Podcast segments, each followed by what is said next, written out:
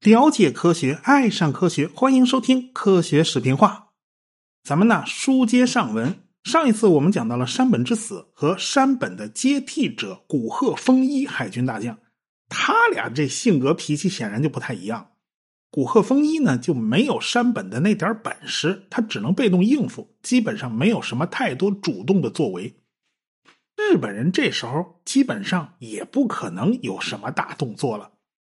当时的美国《时代周刊》杂志对美日两国的情况进行了对比。珍珠港爆发之前，日本的商船总吨位是六百三十万吨。到了一九四三年的十一月，日本掠夺他国船只一百二十万吨，自己损失了二百五十万吨，所以只剩下五百万吨了。一九四三年呢，日本的商船的产能是五十万吨。后来美国加强了潜艇对日本商船的攻击。所以罗斯福总统就说了，他每个月平均可以击沉十三万吨的日本商船，所以日本每年净损失一百万吨，所以日本商船是越来越少，海外那些物资啊，它就运不回日本本土，所以呢，海军的驱逐舰生产呢就开始慢慢要让位于运兵船，让位于商船，因为这都是紧关节要的东西。珍珠港事件爆发的时候，日本人呢是拥有八艘航空母舰。美国呢拥有七艘，一艘在建。美国最惨的时候呢是挂掉四艘航母，另外三艘呢还不敢同时行动，因为呢有的航母有伤还需要修理。到了一九四二年开始，美国人就开始疯狂建造航母，这些成果会在一九四三年下半年体现出来。美军将很快就拥有八艘埃塞克斯级航空母舰和九艘独立级轻型航空母舰。总共二十艘，而且大部分都位于太平洋，所以当时《时代》杂志给出的判断呢，就是美国人是必胜的，但是需要时间，需要一点点啃掉日本在太平洋上的那些岛屿。正因如此，相比之下呢，这一九四三年就显得有些平静了。四月份山本死了，然后日本呢就不敢搞什么大动作，现在保存实力是最重要的。美国人呢，在等着新的资源到手，等新的军舰成军服役了，你再打也不迟。所以中间有一段时间呢，大战就没有多少了。到了下半年了，美国人这边差不多已经攒够了力量了，双方呢都在调整兵力啊，一直到了一九四三年接近年末了，美国人才开始有大动作，就是要对日本人据守的坚固岛屿发起强攻。他们现在选择了吉尔伯特群岛当做攻击目标。参联会最后决定的具体目标呢是塔拉瓦环礁、马金岛和阿贝玛马岛。塔拉瓦环礁啊，一共是二十四个岛屿，彼此距离非常近啊，排列形状呢大致是个大写字母 L，只不过呢左右要翻一下啊，反过来。日本人在塔拉瓦环礁上呢有四千六百人的守备部队，他们几乎就把这个塔拉瓦环礁给掏空了。到处都是地道和暗堡，他们用钢筋水泥和珊瑚沙石构建这个掩体啊，非常坚固，只有四百毫米那个重炮直接命中才可能把这个工事给打垮，所以这是非常难打的一个群岛。不远处的马金岛就不如塔拉瓦这么难打了，岛上的人呢，他不到七百，接受过正经八百军事训练的呢都不多，只有两百四十人，好多人呢他是劳工啊，有不少是朝鲜人。阿贝玛马岛的人呢就更少了，他只有一个海军的关通站，他只有二十五个人。但是不管怎么说吧，美国人第一次攻打日本经营多年的坚固岛屿，如何进行登陆作战，美国人的经验其实是不多的，所以呢，他们就不敢有任何大意。斯普鲁恩斯采取的态度就是杀鸡用牛刀，他的舰队呢可就太豪华了，有各种舰船二百三十艘，其中航母有十一艘。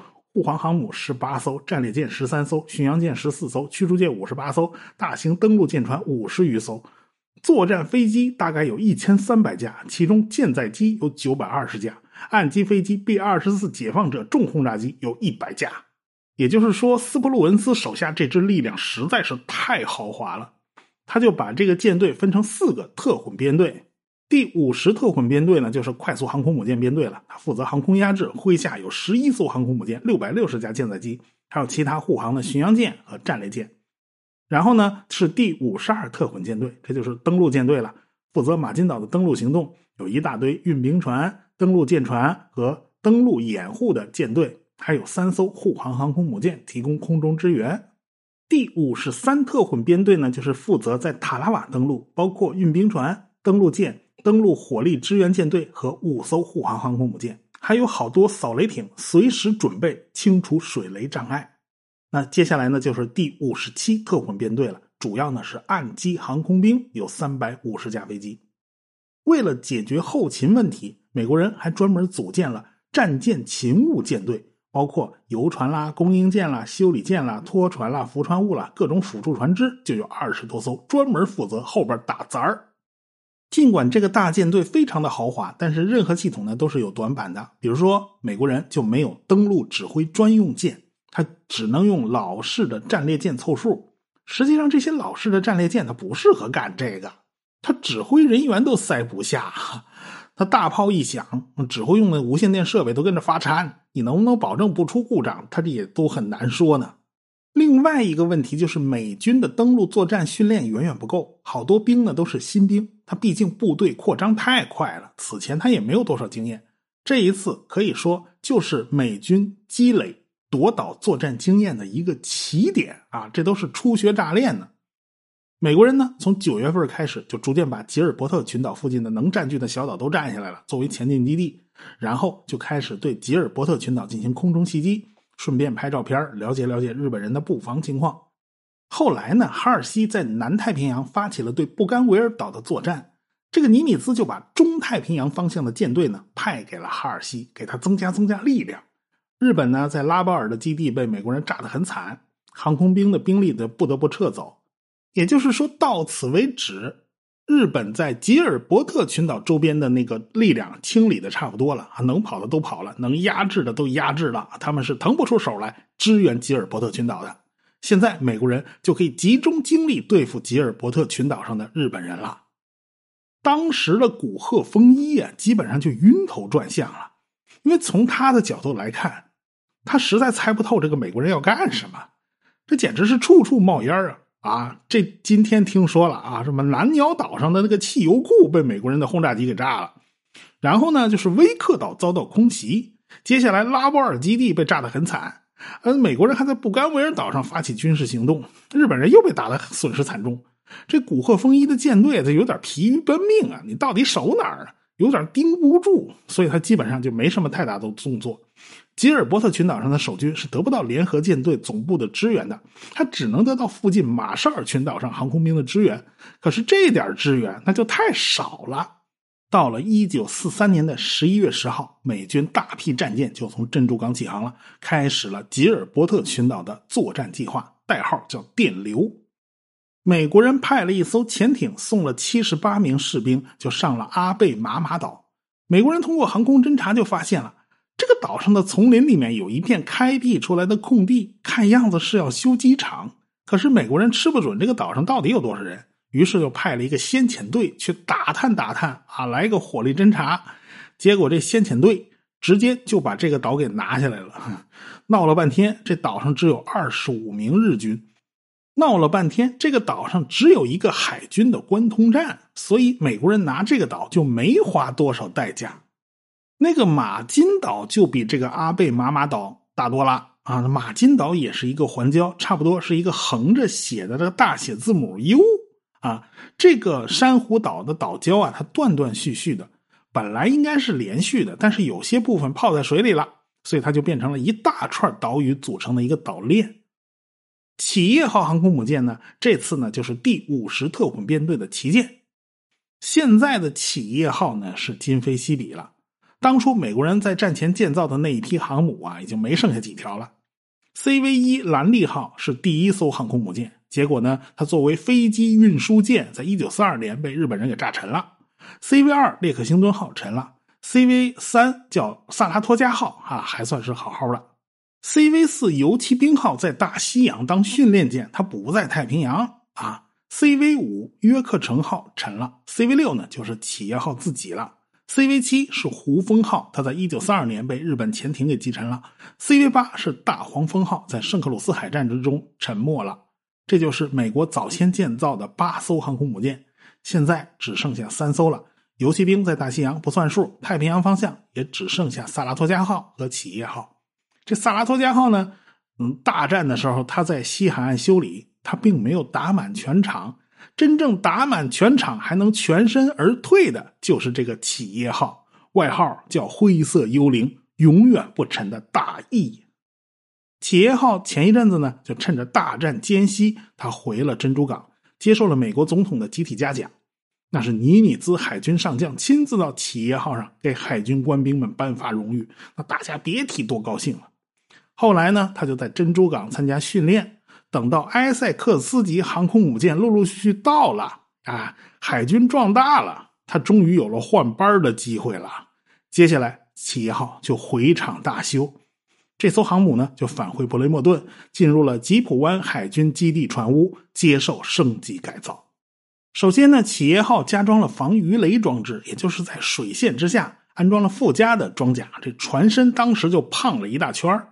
而且呢，它增加了大量的四十毫米高射炮和二十毫米高射炮，这些高炮都是有雷达引导的，雷达可以直接把飞机的方向和角度告诉高射炮，这样呢，它打得更快更及时。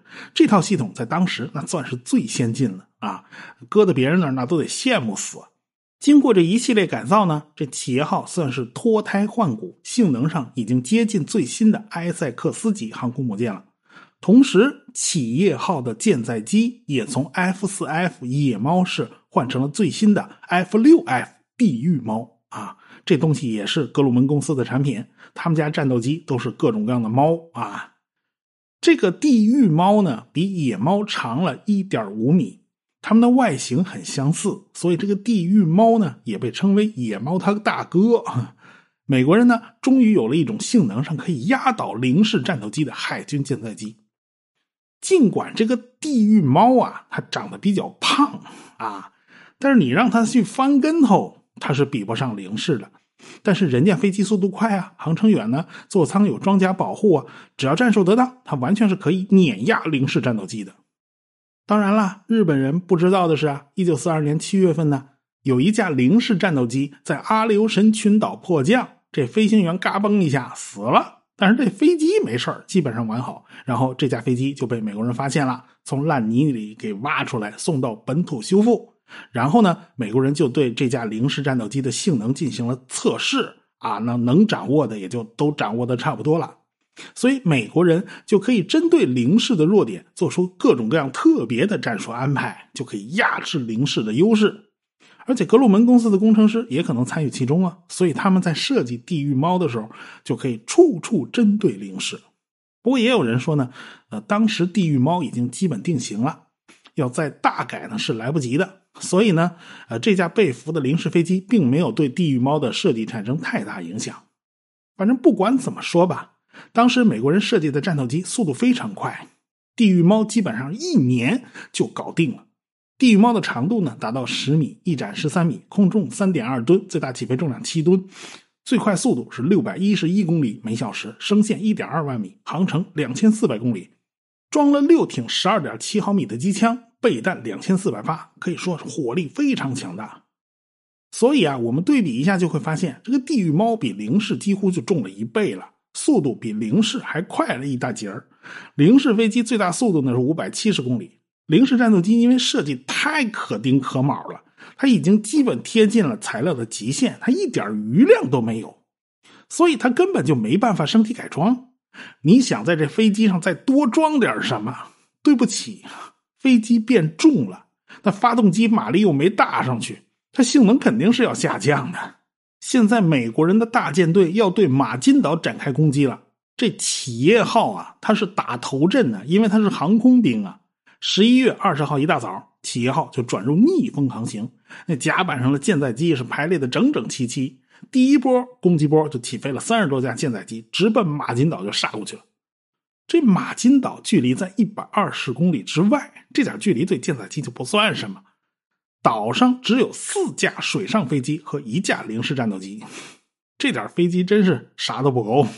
有一架水上飞机正打算起飞呢，就被美国人当场给击落了。那地狱猫简直是如入无人之境啊！俯冲下来，对着地面就是一顿扫射。TBF 复仇者攻击机呢，也是一晃翅膀就开始以七十度的角度俯冲下来，投放四百五十公斤的炸弹，准确的命中了军火库和油库，所以岛上啊就冒起冲天的大火。接下来呢，美国人就开始准备登陆了。这企业号依然需要提供空中支援。哎，这个企业号呢，就老是得逆风航行啊。舰载机起飞就对马金岛进行攻击。日本人躲在掩体里，根本就不敢冒头。他们只能通过那个观察孔啊往外看，就发现海面上出现一大群的巡洋舰了、驱逐舰了，后边还有战列舰压阵呢。这些军舰上的巨炮就开始轰击马金岛上的目标。天上那个飞机还在嗡嗡嗡的飞，不断的扔炸弹。随后，大批的登陆舰艇就开始冲上海滩。那下来很多美国大兵，美国人就正式登陆了呀。他们一口气送了六千四百多人上岸，几乎是岛上守军的十倍了。美国人其实是有点想玩个围点打援，就是想办法通过攻打马金岛，吸引隔壁的塔拉瓦环礁上的日本人过来增援。可惜日本人就是不来啊！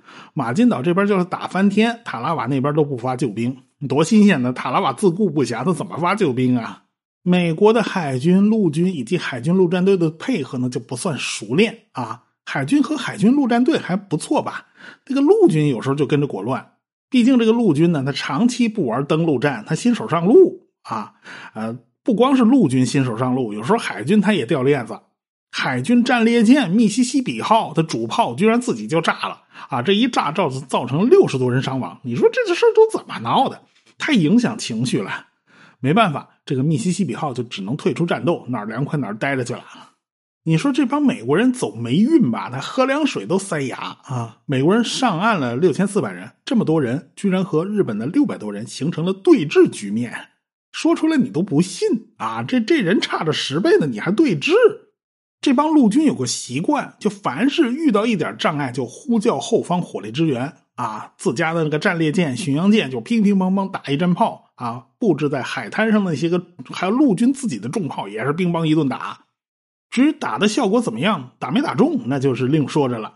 看样子啊，哎呀，打了半天还不够，那赶紧呼叫航母舰载机支援呐！那企业号和周围那么多航空母舰呢，舰载机马上紧急起飞，对着岛上的日本人又是一顿炸。这批舰载机刚走，下边陆军部队又开始呼叫空中支援了。这没办法，这另一批舰载机又来了。这海军舰载机飞行员就累得够呛，地面上的战线犬牙交错，这舰载机飞行员也看不清楚到底底下是谁是谁呀？这玩意儿，最后，企业号的舰载机还闹出过炸到自己人的乌龙事件。好在呢，没死几个人，只死了三个，这损失不大。但是这事儿损失不大，它侮辱性极强啊。这美军由此推进的非常缓慢，哪怕是最后史密斯少将亲自督战，他也无济于事哈。